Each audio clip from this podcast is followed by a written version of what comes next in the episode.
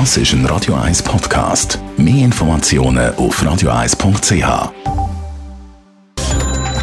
Netto. Das Radio 1 Wirtschaftsmagazin für Konsumentinnen und Konsumenten wird Ihnen präsentiert von Blaser Greinicher.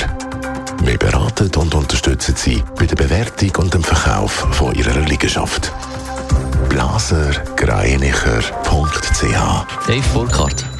Beim Basler Pharmakonzern Roche kommt es zu einem Führungswechsel. Der Verwaltungsratspräsident Christoph Franz stellt sich im nächsten März nicht zur Wiederwahl. Nachfolger soll der aktuelle Roche-CEO Severin Schwan werden. Sein Posten wiederum übernimmt ab Mitte März 2023 der Thomas Schinecker, aktuell Leiter von der Division Diagnostik bei Roche. SBB stellt sich auf eine Strommangellage im nächsten Winter ein.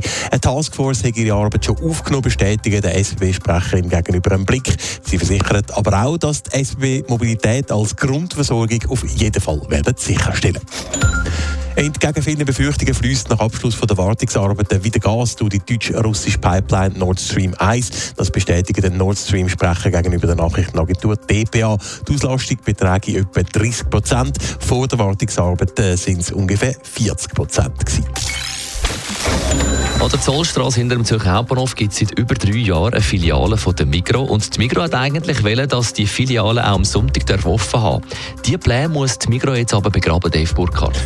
Seit der Eröffnung vor drei Jahren wehrt sich die Gewerkschaft Unia dagegen, dass die Mikrofiliale an der Zollstraße auch am Sonntag offen haben. Das Kantonalamt für Wirtschaft und Arbeit hat die entsprechende Bewilligung aber erteilt. Die Unia hat sich dagegen gewehrt, unter anderem weil die Filiale nicht wie gesetzlich vorgeschrieben im Bahnhof innen ist, sondern eben nebendran und darum darf sie am Sonntag nicht offen haben. Entsprechend ist die Filiale am Sonntag vor der Hand zugeblieben. Die Migros hat aber einen weiteren Versuch unternommen, um doch am Sonntag aufzutun.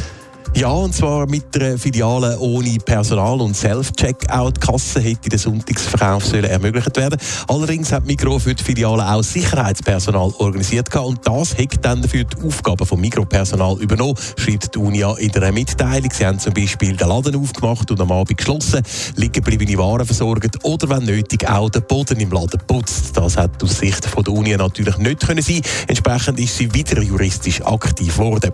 Im Mai hat das Zürcher Verwaltungsgericht Der Unia nochmal recht geben und weil sowohl die Migro als auch das Amt für Wirtschaft und Arbeit Rekursfrist ungenützt haben verstreichen lassen, ist jetzt klar, die Migro-Filiale an der Zollstraße hinter dem Zürcher HB muss am Sonntag zubleiben. Netto, das Radio 1 Wirtschaftsmagazin für Konsumentinnen und Konsumenten.